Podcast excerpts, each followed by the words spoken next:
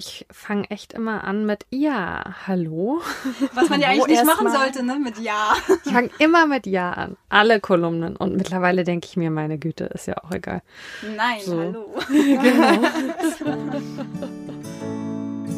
Mainz gehört. Der Podcast.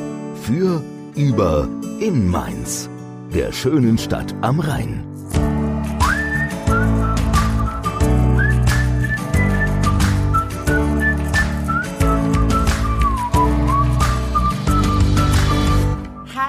Heute ist mal wieder Podcast-Zeit und wir haben einen Gast natürlich wieder bei uns, einen sehr spannenden Gast und jetzt spicke ich gerade mal auf meinem Zettel auf. Ihrer Webseite steht Überzeugungstäterin, Journalistin, Autorin, Feministin, Nullfünferin, Bücherwurm, Schwester, Ehefrau, Cat Lady, Boxerin, Yogi, Flusskind. und wir kennen sie alle als Wortpiratin und vom Früff Podcast. Die Rede ist von der Mara Pfeiffer. Hallo Mara. Hallo ihr beiden, freut mich sehr hier zu sein. Ja, ich würde sagen, du hast da einen wunderschönen Satz auf deiner Homepage. Wir handeln das jetzt alles eins nach dem anderen ab. Dann okay. eigentlich alles Gesamtpaket. Richtig, weil es klingt ja spannend. Ja, da sind ja einige Begriffe dabei, die musst du uns mal genauer erklären. Zum Teil, ja. Aber fangen wir mal an. Überzeugungstäterin. Wie ist denn das gemeint? Um, ähm, das ist so gemeint, dass ich tatsächlich immer mit äh, einer sehr großen Leidenschaft in Sachen reingehe und dass es, glaube ich, auch notwendig ist für mich oder dass ich im Verlaufe so auch vom beruflichen ebenso wie vom privaten Leben für mich festgestellt habe, ich muss von Sachen überzeugt sein, um sie richtig gut machen zu können. Und das ist eigentlich ja, also mein Anspruch. Ich möchte die Sachen, die ich mache, gerne gut machen und ähm, deswegen habe ich immer mehr darauf geachtet, mir die Sachen zu suchen, von denen ich tatsächlich überzeugt bin, um die dann umzusetzen. Klingt jetzt sehr verkopft, aber. aber auch gut, weil ich glaube, dann bereut man auch weniger im Nachhinein. Ja, es gibt ja diesen, ich weiß gar nicht, wer das mal gesagt hat, dass man die Sachen, die man nicht tut, also das kann man genauso bereuen wie die Dinge, die man tut. Es gibt ein Songzitat, äh, das heißt, mal gucken, ob ich es jetzt zusammenkriege. I'd rather be sorry for something I did than for something that I didn't do. Also ich bereue lieber etwas getan zu haben, als etwas nicht getan zu haben. Und das steckt da, glaube ich, so ein bisschen drin. Also ich äh, glaube, wenn man mit sehr viel auch so persönlicher Energie in Sachen reingeht, kann man sich vielleicht auch mal an einer bestimmten Stelle vergaloppieren oder so. Oder man kann mal erst im Nachhinein merken, dass man vielleicht auch an einem gewissen Punkt übers Ziel hinausgeschossen ist. Aber lieber mache ich Sachen mit der Leidenschaft und korrigiere später was, als dass ich mich irgendwie verstecke oder, oder klein mache selbst oder eben Dinge tue, zu denen ich nicht so stehen kann. Das ist aber also definitiv was, was sich entwickelt hat. Ich meine, so kommt man ja nicht irgendwie auf die Welt, sondern das sind ja irgendwie so die Entwicklungen, die wir alle durchlaufen, eben mhm. festzustellen, was ist mir wichtig und was bin ich eben vielleicht auch bereit dafür zu tun oder in Kauf zu nehmen. Das sind ja auch wichtige, würde ich jetzt sagen, Eigenschaften, die ein Journalist oder Journalistin haben, vielleicht sollte auch, oder die sich halt dadurch, weil ich mein Journalist ist ja ein ganz wunderbarer Beruf, weil man sich so ausleben kann und ausprobieren kann, in ganz vielen verschiedenen Facetten und Bereichen reinschnuppern kann, ohne jetzt zu studieren oder sowas, sage ich jetzt mal so ganz salopp. Was hat dich denn dazu bewegt, Journalismus zu lernen? Ähm, also einmal zu dem, was du gerade gesagt hast, ob das irgendwie wichtige oder gute Eigenschaften für eine Journalistin oder für einen Journalisten sind. Das ist ja gerade in der heutigen Zeit und bei dem, was gesellschaftlich und politisch so passiert, äh, eine durchaus äh, kontrovers diskutierte Frage. Ja. Sollte man als Journalistin Haltung haben? Ich bin der Meinung, ja. Ich glaube auch, dass man sehr wohl zu Themen äh, eine, ja, wie soll ich sagen, also die Frage ist ja immer, beginnt in dem Moment, in dem ich eine Haltung habe, so eine Vermischung von dem, was ich objektiv berichte und dem, was mich selber bewegt. Letztlich glaube ich aber, die Frage, die, die da ja eigentlich drinsteckt, ist, soll man seine Haltung zeigen in diesem Job? Und ich finde es ehrlicher zu sagen, ich habe diese Haltung zu bestimmten Themen, sei es jetzt politisch oder was auch immer, und damit transparent umzugehen und aber gleichzeitig zu sagen, ich traue mir trotzdem zu, Themen auf eine bestimmte Art und Weise zu behandeln und ob ein Leser oder ein Zuschauer oder eine Hörerin oder was auch immer das dann genauso sieht, das ist ja wiederum denen überlassen. Aber ich finde, es ist ein Trugschluss zu sagen, man geht in diesem Job ohne Haltung an Sachen rein, weil letztlich haben Menschen halt eine Haltung ja, zu gewissen genau. Themen und deswegen finde ich da eine Offenheit immer wichtiger. Also das zu dem ersten Teil und ähm, das zweite Ich habe so als Teenagerin zum ersten Mal so für mich festgestellt, dass Journalismus was ist, was mich interessiert. Ich habe immer schon geschrieben, hatte als Kind so dieses, dass ich so dachte, wenn man so als Kind gefragt wird, was möchtest du mal werden, war immer so Lehrerin oder Schriftstellerin. Lehrerin hat sich dann irgendwann erledigt, weil ich festgestellt habe, dass man da sehr früh aufstehen muss morgens. Nein, es war natürlich nicht der einzige Grund, aber also Lehrerin hat sich irgendwann ist das so aus der Verlosung raus und ich habe dann mit dem journalistischen erst tatsächlich mit Fernsehen angefangen, also Uni-Fernsehen und dann auch nach dem Studium erstmal beim Fernsehen gearbeitet, weil ich so das Gefühl hatte, es ist vielleicht sinnvoll, wenn ich für mich so trenne, dass ich das Schreiben eben mehr literarisch mache und das Journalistische ähm, im Bereich Fernsehen.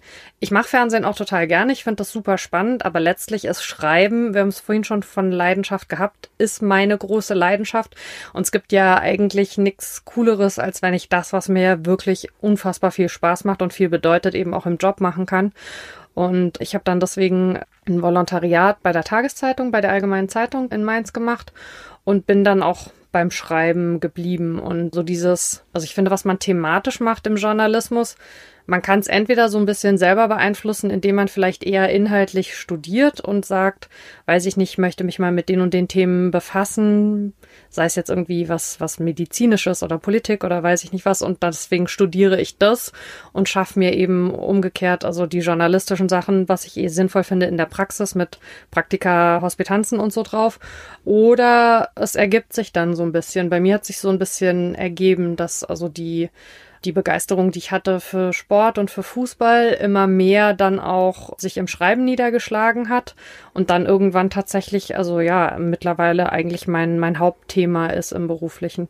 Hm. Und deine Leidenschaft fürs Schreiben und die zum Fußball hast du dann auch in Büchern vereint, richtig? Das stimmt. Du hast ja, ja glaube ich, vier Bücher geschrieben. Ja.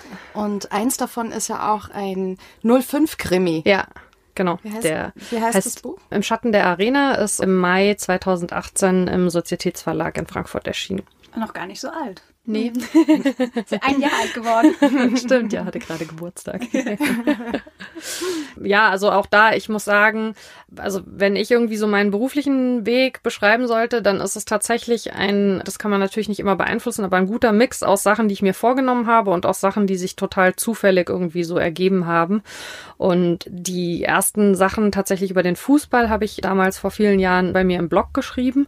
Und es gab zu der Zeit noch ein Fanzine bei Mainz 05, das hieß Die Tortur. Und ähm, die Redaktion hat dann die Texte von mir irgendwie entdeckt und hat mich angesprochen, ob ich nicht Lust hätte, eben bei der Tortur mitzumachen. Und dann habe ich da eine Zeit lang geschrieben, parallel auch immer noch im Blog und bei der Zeitung war ich mittlerweile auch. Dann gab es eben einen Verlag in Berlin, die haben diese 111 Gründe, den und den Verein zu lieben Reihe gestartet und haben dann online nach möglichen Autoren gesucht und sind so bei der Tortur gelandet. Mhm. Und also so hat sich das dann ergeben, dass ich mit einem ehemaligen Kollegen zusammen das geschrieben habe. Mhm. Daraus haben sich dann wiederum die beiden nächsten Bücher mit dem Verlag ergeben. Dann war das irgendwie so abgeschlossen und ja, das mit dem 05-Krimi war im Endeffekt auch ein totaler Zufall. Eigentlich kannte ich den Verlag schon total lange, weil mein Mann, der ja Krimis schreibt, hatte seine ersten Krimis genau in dem Verlag geschrieben, hatte aber selber beruflich irgendwie keinen Kontakt mit dem Verlag. Wie, wie heißt denn der Verlag? Der Sozietätsverlag in okay. Frankfurt, genau. Und es gibt in Mainz und in Wiesbaden das Stadtmagazin, den Sensor, und ich mhm. habe in Wiesbaden dafür geschrieben und der Chefredakteur, der Dirk Fellinghauer, hat auf so einem, wie so eine Art Job-Speed-Dating, also wo man so kurze Gespräche eben äh, beruflicher Natur führt, der den Verleger getroffen. Und es gibt ja so dieses dass Verlage immer viel so unverlangt eingesandte Manuskripte haben, also dass jemand eben was schickt und sagt, hier wollt ihr das nicht verlegen und dann hat der Dirk ihn gefragt, haben sie es manchmal auch umgekehrt, dass sie ein Thema haben, für das sie quasi einen Autor oder eine Autorin suchen. Dann meinte der, ja, also wir haben so ein Darmstadt 98 Krimi und wir würden eigentlich auch gerne so ein Mainz 05 Krimi machen, aber wir wissen nicht so richtig, wen wir darauf ansprechen sollen. Daraufhin meldet der Dirk mich an, ich halte den Verleger an, tada, haben wir uns getroffen und ja, also so passiert's dann halt manchmal. Es ist ja immer so dieses, wenn Leute mich ansprechen, ah, ich würde auch mal gerne gerne ein Buch schreiben. Wie macht man das denn mit der Verlagssuche? Muss ich immer so sagen. Kann ich gar nicht viel zu sagen, weil ich äh, war bisher tatsächlich, was das angeht, in der privilegierten Situation, dass ich nicht suchen musste.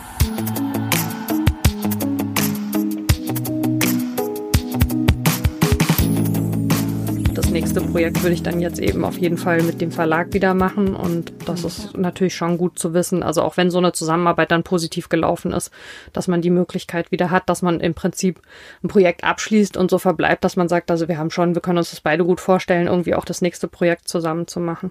Ist denn aktuell was geplant schon? äh, also es gibt noch nichts, äh, was ich jetzt irgendwie so offiziell quasi verkünden könnte, aber es ist auf jeden Fall so, dass Gespräche laufen und dass ich hoffe, dass ich bald was Offizielles dazu sagen kann. Okay, okay. Aber es wird was geben, das ist doch schon mal gut. Ja, das auf jeden Fall. Ja, spannend. Autorin hätten wir abgehakt. Richtig. Und dann auch ein ganz schönes Thema, Feministin. Ja. Finde ich gut. Das Wort so langsam bekommt es einen anderen Touch. So langsam, weil halt drüber geredet wird und genug auch Feministen und Feministinnen auch sich so bekennen und sagen, es ist ja eigentlich nichts, es ist nichts Schlimmes. Es ist nicht das, was man aus den 60ern kennt oder so, dieses Eben. komische Bild von, äh, ja. Ja, es ist lustig, dass es tatsächlich gar nicht so selten so ist, dass bei dem Begriff Feminismus irgendwie so das Wort bekennen irgendwie mitläuft. Also als wäre das quasi was, wo man so sagen muss, Entschuldigung, ich bin übrigens auch Feministin. Bei mir ist es ein bisschen so, ich habe vor einer Weile mal über das Thema nachgedacht, auch äh, im Zug von einem, von einem Interview. Also ich würde über mich sagen, ich bin beim Feminismus definitiv über die Tat zum Wort gekommen. Also ich habe schon mich feministisch verhalten, positioniert, gedacht und gefühlt, lange bevor ich mit dem Begriff warm geworden bin tatsächlich. Und ich finde, dass der Begriff teilweise auch von Leuten sehr bewusst negativ benutzt wird, um eben das, was im Feminismus eigentlich drinsteckt, eben ja im Zweifelsfall zu diskreditieren oder es sich bequem zu machen und sich damit nicht auseinandersetzen zu wollen. Natürlich kann man sagen, es gab immer auch in jeder Phase aus der feministischen Ecke Leute oder Positionen, die man vielleicht irgendwie nicht unterstützt hat oder die irgendwo genervt haben. Aber letztlich muss der Feminismus auch nerven, weil Feminismus nämlich eine gesellschaftliche Veränderung möchte. Ist auch total verkürzt, wenn Leute der Meinung sind, nur Frauen können Feministinnen sein. Es ist total wichtig, dass das eine gesellschaftliche Überzeugung wird. Es ist auch total verkürzt zu sagen, Feminismus hat was damit zu tun, dass Männer und Frauen gegeneinander gehen oder Feminismus hat irgendwie was damit zu tun, dass Frauen quasi die Männer irgendwie überholen wollen oder so, sondern Feminismus, so wie ich ihn verstehe, bedeutet, dass man für alle gesellschaftlichen Gruppen gleiche Rechte, gleiche Freiheiten und den gleichen öffentlichen Raum haben möchte und dass man sich dafür gemeinsam einsetzt. Und das natürlich eine Gruppe, die bisher gesellschaftlich sehr viele Privilegien hat.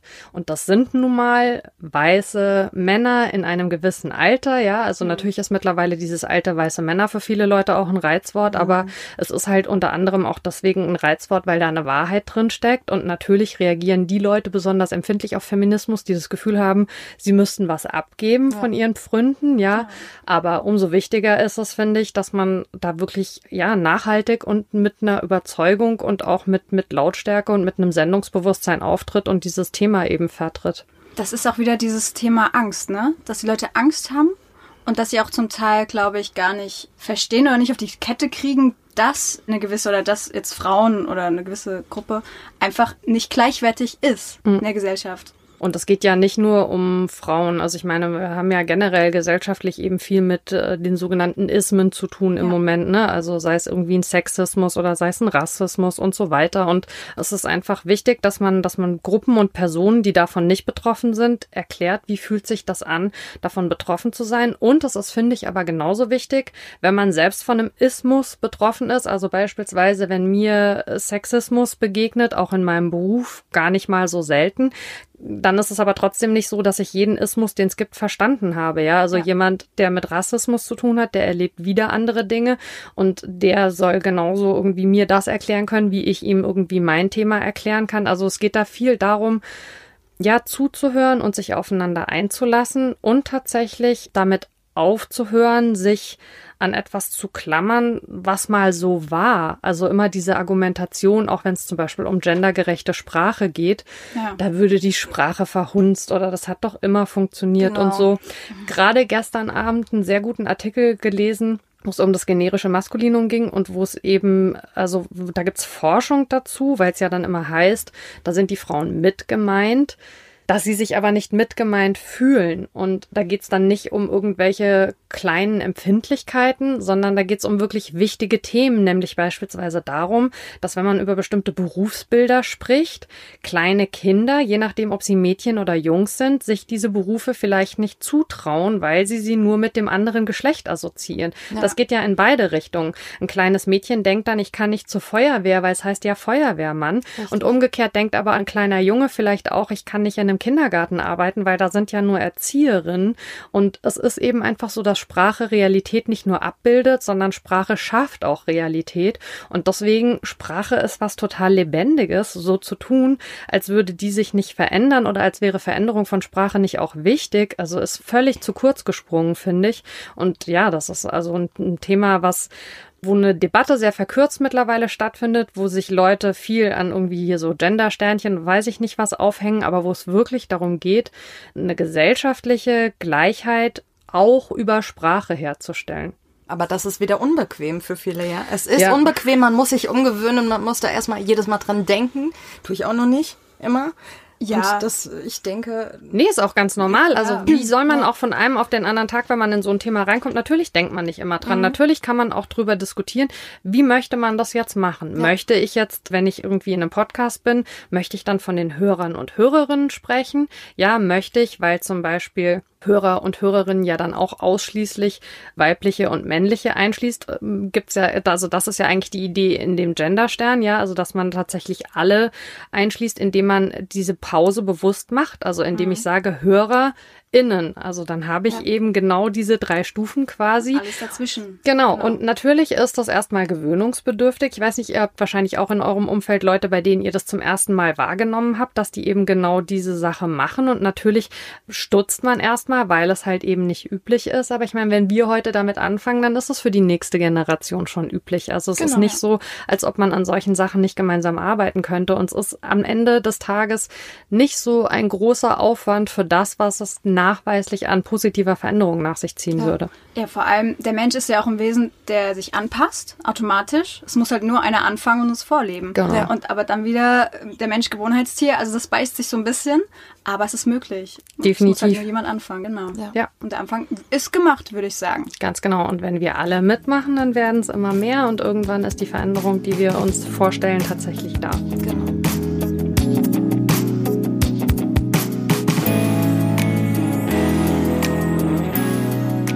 Und da kommen wir auch zum Fußball.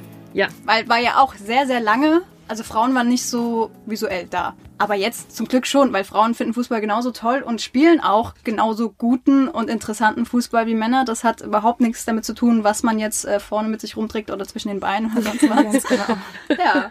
Ja, ist ein total vielschichtiges Thema, finde ich, Frauen im Fußball, weil es natürlich einmal geht um die weiblichen Fans, ne, dann ähm, auch um, um Frauen eben als Spielerinnen, dann aber auch um Frauen, die im Fußball in irgendwelchen Positionen sind, also sei es in, in Aufsichtsräten, Vorständen und so weiter, auch um Journalistinnen im Fußball. Könnte man viele, viele Stunden drüber reden. Also tatsächlich ist es so, dass die, es gibt eine, eine Kollegin, äh, Nicole Selmer heißt die, die ist stellvertretende Chefredakteurin vom Ballesterer, das ist äh, in Österreich ein Fußballmagazin. Die hat zusammen mit zwei, drei anderen Kolleginnen, deren Namen ich jetzt aber aus dem Kopf nicht parat habe, auch sich viel beschäftigt mit dem Thema, ab wann waren Frauen eigentlich im Stadion. Und wenn man sich beispielsweise Fotodokumentationen von ganz früh anschaut, dann sieht man, dass weibliche Fans eigentlich sehr, sehr früh schon da waren.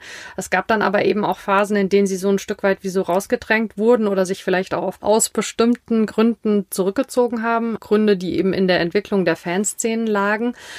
Was aktuell finde ich total cool ist, ist diese Ausstellung Fantastic Females, die tatsächlich in, in Mainz auch schon Stopp gemacht hat. Und zwar haben sich da Leute zusammengetan und haben die Geschichten von 80 weiblichen Fans erzählt. Also die Vorsängerinnen sind Ultras, sind die aber auch eben in einem Aufsichtsrat oder sonst wo sitzen, also die Positionen bekleiden im Fußball, die in Fanzines aktiv sind und so weiter, um einfach eine Sichtbarkeit zu schaffen, weil oft geht es ja um das Thema Sichtbarkeit. Ja. Was die Kurven selbst angeht, ist es sicherlich so ein bisschen von Verein zu Verein und auch in den verschiedenen Ligen und Ländern ganz klar unterschiedlich. Ich finde es zum Thema Sichtbarkeit wichtig, dass man sich diesen Platz eben einfach nimmt. Ja, also sei es, dass man als Fan sagt, ich setze oder stelle mich dahin oder sei es auch, dass eine Frau, die bei den Ultras dabei ist, da sagt, ich möchte an den und den Stellen irgendwie die und die Rolle haben und mitwirken. Ich glaube, dass es total wichtig ist, in allen Bereichen, in denen Frauen von der Anzahl her weniger vertreten sind als Männer, dass sie sich gegenseitig unterstützen. Das ja. ist was, was Frauen nicht immer so gut können. Also es ist wichtig, dass man da das schöne Schlagwort bildet Banden. Ja, also mhm. unterstützt euch gegenseitig. Frauen neigen manchmal aber auch dazu, wenn sie in einem Bereich sich bewegen, den sie als stark männlich wahrnehmen, dass sie dann so um ihren eigenen Platz, den sie sich, ich sag mal, hart erarbeitet haben, zu schützen, dann sich eher wieder anderen Frauen gegenüber abgrenzen. Das ist ganz wichtig, das zu lassen, sondern im Gegenteil, sich da gegenseitig zu helfen. Und was natürlich auch wichtig ist, und äh, da kann so eine Ausstellung viel machen, und es gibt ja auch die Frauen im Fußball, FIN, äh, eine Vereinigung, dass man Themen, die Frauen in diesen Bereichen betreffen, ganz klar anspricht. Also sei es beispielsweise sexualisierte Gewalt oder Übergriffe, die im Stadion tatsächlich eben nach wie vor noch passieren, aber auch Kleinigkeiten. Also wenn man in der Lage ist, bei der Planung einer neuen Toilette im Stadion, im Herrenbereich, irgendwie äh, dafür zu sorgen, dass in der Wand Halterungen für die Bierbecher sind, damit die Jungs also beim Pinkeln das Bier abstellen können, dann sollte man auch in der Lage sein, in einer Frauentoilette zu planen, dass an jeder Wand eine Box mit Tampons und Binden hängt, weil ja, wenn eine von den Mädels im Stadion ihre Tage kriegt und hat nichts dabei, dann ist das also mindestens genauso wichtig, wie dass man also in der Lage ist, das Bier abzustellen stellen beim Pinkeln. Ja. Also oder da gibt's viele Denkprozesse einfach. Oder halt auch eine Becherhalterung in der Darmtoilette, weil mhm. es auch genug Frauen gibt, die Bier trinken und versuchen, ja. wo stelle ich das jetzt ab? Ja, also, ich glaube, da ist immer der Gedanke so, man stellt es dann irgendwie auf den Spülkasten oder so, ja. was du natürlich jetzt irgendwie bei einem Pessoir hast du natürlich irgendwie das rundrum stimmt. nicht so viel. Aber ja, klar. Also Aber so fängt ja an, die Genau, Denke, ne? so, ja. ja. Also es sind einfach totale Kleinigkeiten. Also warum haben, warum haben Vereine beispielsweise nicht klar benannte Frauenbeauftragte? Frauenbeauftragte, ja. Also wenn irgendwelche Sachen passieren, dass Frauen genau wissen, da kann ich mich hinwenden, da ist auch, das hat ja dann auch viel mit Schutzräumen zu tun. Das sind ja Themen, die man nicht irgendwie in der Öffentlichkeit oder mit irgendwie jedem erstbesten, mhm. weiß ich nicht, Ordner, der einem über den Weg läuft, besprechen möchte, sondern das sind vielleicht Sachen, also wo es, wo es dann auch gezielte Unterstützung und Hilfestellung braucht. Und ähm, das hat nichts damit zu tun, dass man da jetzt irgendwie von einem schwachen Geschlecht oder so redet. Also das finde ich in dem Zusammenhang irgendwie totaler Quatsch. Aber ja, also es es entstehen einfach für eine Frau in so einem Umfeld besondere Situationen und für die sollte es besondere Ansprechpartner, Wege, Schutzräume geben. Ja. Also siehst du auch, dass es, klar, es hat sich viel geändert, es ist ein anderes Bewusstsein und bei vielen, bei den meisten würde ich jetzt mal so sagen, für, von meinem Eindruck her, oder würdest du eher sagen, so, mh, mm, so viel hat sich jetzt gar nicht geändert, wie es vielleicht den Eindruck macht nach außen hin? Also es passiert, glaube ich, parallel. Ich meine, wenn man mal sich anschaut, wie sich die Gesellschaft in den letzten zwei, drei Jahren entwickelt hat und dass man ja tatsächlich im politischen Bereich teilweise merkt, also da werden Entwicklungen, die über Jahre und Jahrzehnte irgendwie erkämpft wurden von bestimmten Parteien am rechten Spektrum, also versuchsweise in die Tonne gekloppt, ja. Natürlich sind das auch Sachen, die damit einfließen, weil also was für ein Bild eine Gesellschaft von einer Frau hat, hat natürlich auch was damit zu tun, was für ein Bild eine Gesellschaft in einem Stadion von einer Frau hat. Ja. Es gibt aber gerade aus den Fanszenen heraus oder eben von so Organisationen wie Finn, die ich angesprochen habe, ganz, ganz viel Bewegung Bewegung, was ich total wichtig finde. Und es gibt in Deutschland tatsächlich auch, also gerade viele Ultraszenen, die sich da total klar positionieren, die eben sehr deutlich machen, dass Frauen genauso ins Stadion gehören wie Männer, dass alle ins Stadion gehören. Also auch, ja. wir hatten, wir haben ja vorhin schon über die Ismen gesprochen. Ich meine, Rassismus mhm. ja. ist auch was, was also nicht raus ist aus den Stadien. Und das ist wichtig, dass man auch da von innen heraus Bewegung schafft und dass man an den Stellen, wo eben Vorfälle sind, ganz klar benennt, dass dass das nicht geht, dass man auch die Leute entsprechend, ja, also ausschließt, dass man sich von denen distanziert, dass man sagt, wer so auftritt, wer sich so verhält, damit wollen wir nichts zu tun haben, weil das sind letztlich Veränderungen, die ja immer nur von innen kommen können. Also das kann man, man kann natürlich versuchen, von außen auch gewisse Weichen zu stellen, aber es gibt Sachen, die kann man nicht so überstülpen, sondern das muss schon auch aus einer gewissen Überzeugung heraus passieren. Ja. Ja. Wo würdest du Mainz 05 ansiedeln in der Bundesliga, so von den Fans her und von, von der Arena? Ist das da, wird es da gut vorgelebt, über das, was wir gerade gesprochen haben? Also ich habe in Mainz selber als Frau im Stadion mit den Heimfans keine negativen Erfahrungen gemacht. Ah, ich würde aber einschränkend sagen, ich glaube, dass es immer eher passiert mit den Fans des Gegners, weil mhm. mit den eigenen Fans irgendwie so ein gewisser Schutzgedanke irgendwie da ist. Ich habe also, wenn, wenn mir negative Sachen passiert sind, dann tatsächlich eher auswärts oder eben, dass Fans, äh, die zu Gast waren in Mainz, ja, sich zu irgendwelchen Bemerkungen haben hinreißen lassen. Ich würde aber grundsätzlich sagen, dass also Mainz eine, eine politisch sehr engagierte Szene ist und auch eine Szene, in der sehr stark der Gedanke gelebt wird, also dass, dass alle da dazugehören.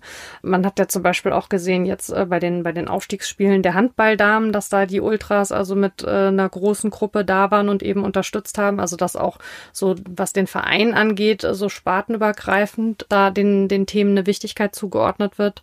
Insofern finde ich, dass in Mainz da schon sehr viel sehr gut läuft. Muss aber fairerweise sagen, ich habe nicht also den Vergleich jetzt mit allen anderen Stadien, weil ich da natürlich eben weniger Einblicke habe. Es gibt Fanszenen, die natürlich also dafür bekannt sind, sich äh, stärker zu positionieren.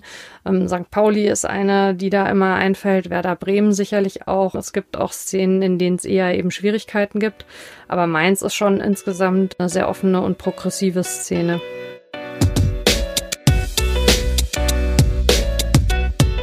Passend zu beiden Themen Feminismus, aber auch Fußball gibt es ja jetzt einen ganz tollen neuen Podcast. Und zwar Früff. Frauen reden über Fußball.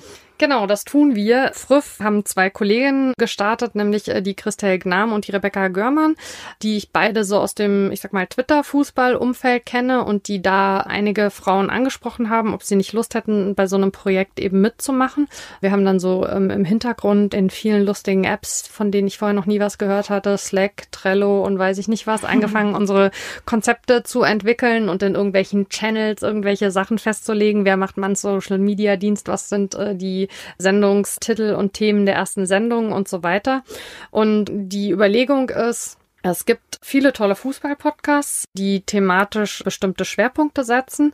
Es gibt auch viele Podcasts. Einer, der da total positiv zu nennen ist, ist der Rasenfunk von Max Ost, wo sich die Macher total drum bemühen, auch regelmäßig Frauen dabei zu haben.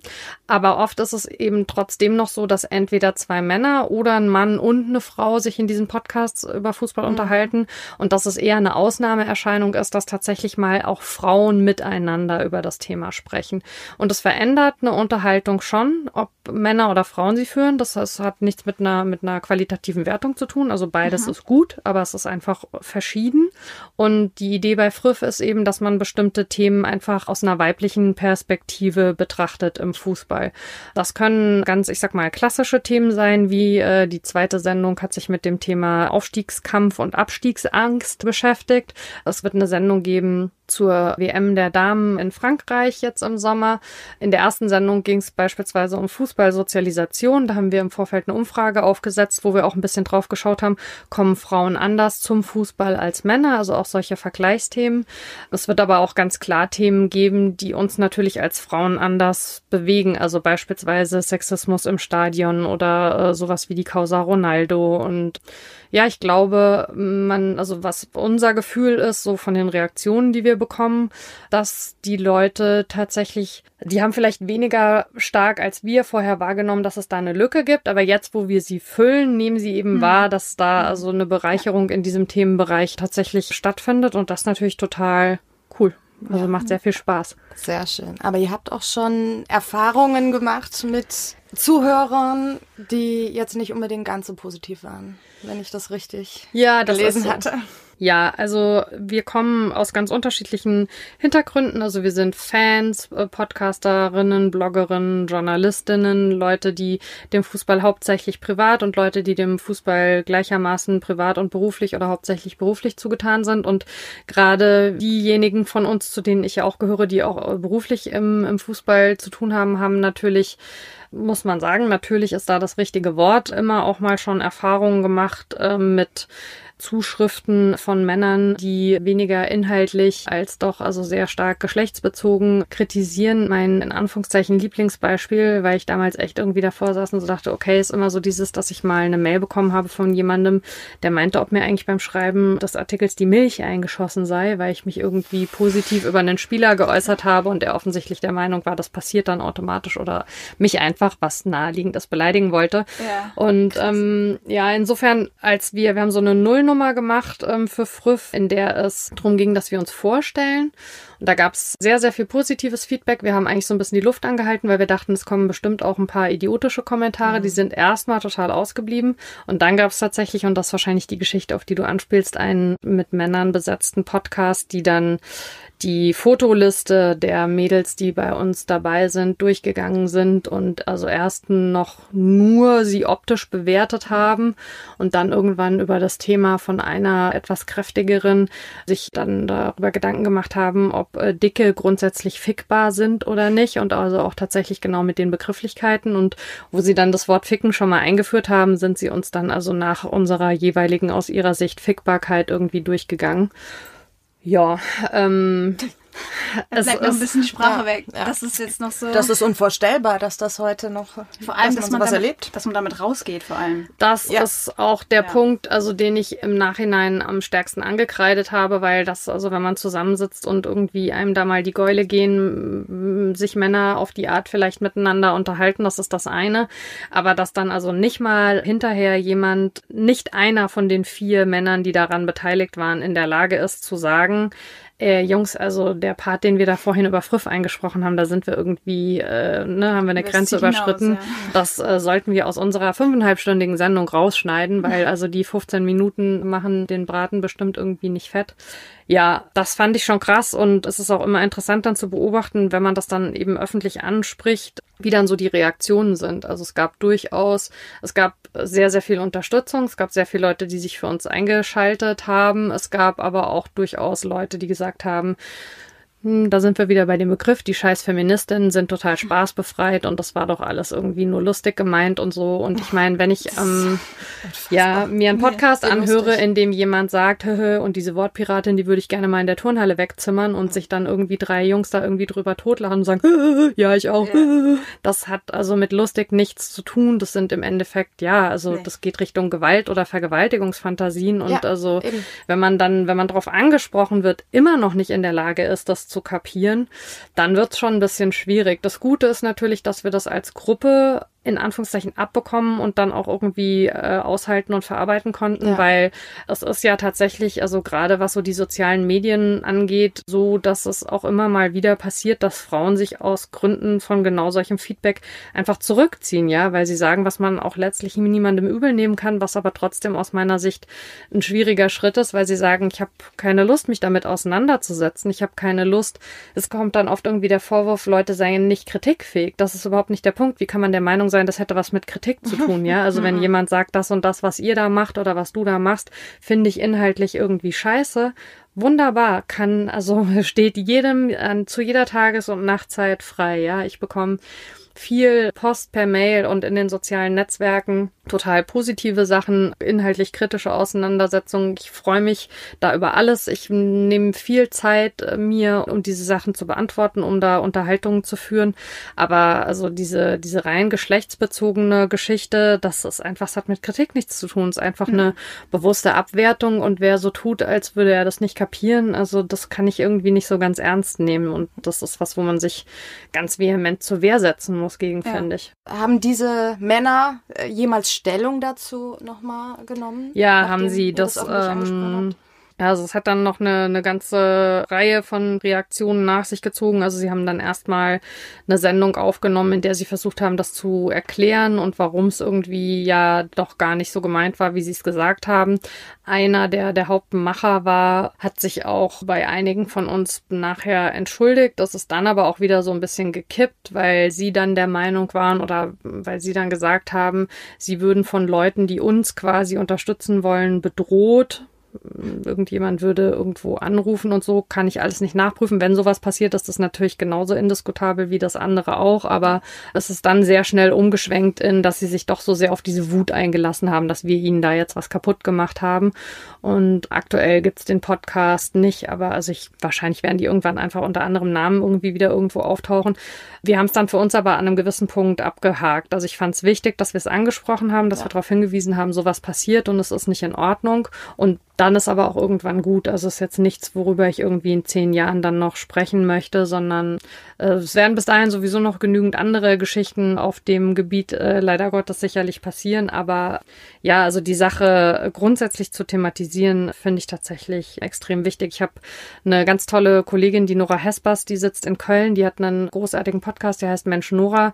Und wir haben dann auch so ein bisschen, um das Thema eben ja sichtbar zu machen, äh, eine gemeinsame Folge aufgenommen, hat sie mich dann eingeladen eben zum Thema sexualisierte Gewalt und was Frauen da teilweise einfach passiert, also wenn wenn sie sich öffentlich äußern und wie schnell man, wenn man sich mit anderen Frauen unterhält, dann dahin kommt, dass man so sagt, ja, also so nach dem Motto und war, wann hattest du deine erste Vergewaltigungsdrohung und also das ist halt nicht in Ordnung, ja, also das ist was, was man ganz klar ansprechen muss und ja. ähm, und und wo man auch da wieder gesellschaftlich gegen angehen muss, weil also so können wir nicht miteinander umgehen.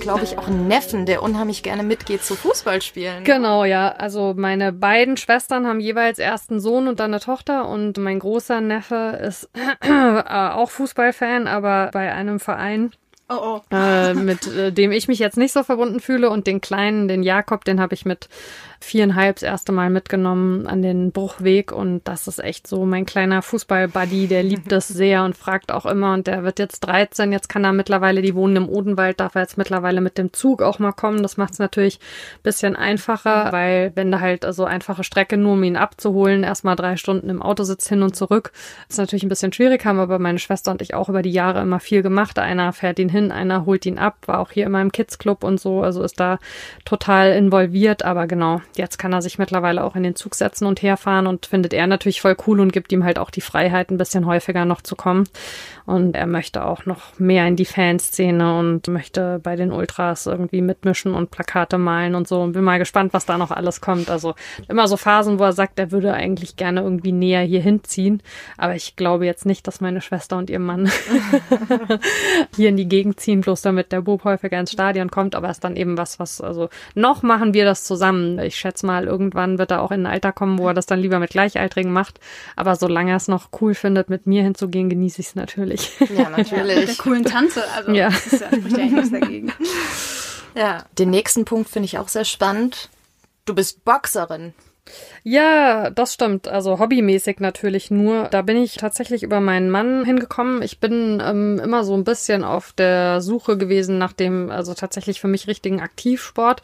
Ich schwimme gerne, aber nur schwimmen finde ich dann auf Dauer auch immer so ein bisschen dull, weil man mhm. halt immer nur so mit sich und unter Wasser, also es hat was total Positives, abschalten und irgendwie mal auch keine Einflüsse. Also beim Schwimmen kannst du halt nicht irgendwie Podcast oder Musik oder sonst was hören, sondern mhm. du bist tatsächlich mal so in deinem Kopf. Ähm, ich bin niemand für so einen Mannschaftssport, weil ich bin, auch wenn man das vielleicht nicht denkt, weil ich ja irgendwie groß und so bin, nicht so furchtbar sportlich und bei so einem Mannschaftssport denke ich dann immer, ich ziehe alle runter. genau, und dann hat äh, vor mittlerweile schon fünf, sechs Jahren, glaube ich, hat mein Mann hier in Wiesbaden, also wo wir leben, äh, angefangen zu boxen und dann bin ich irgendwann mal mit hingegangen.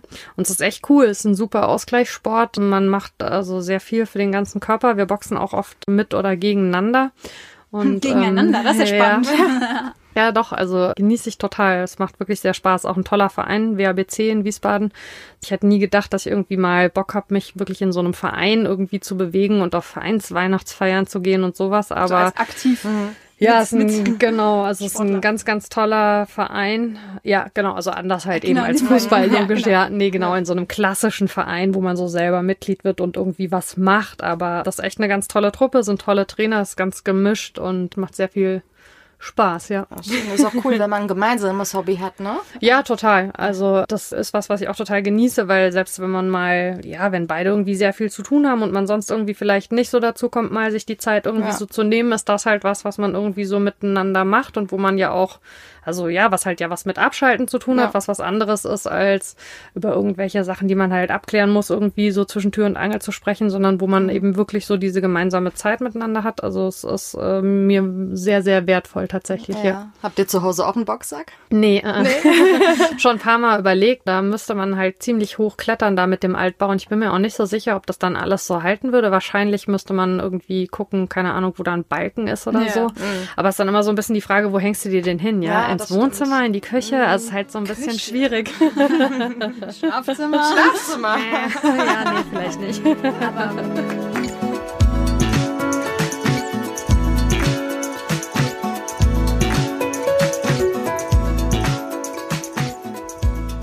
So, schauen wir nochmal auf unseren schlauen Zettel. Warte mal. Boxerin? Yogi. Ja, das ist dann das Pendant zum Boxen. Ja.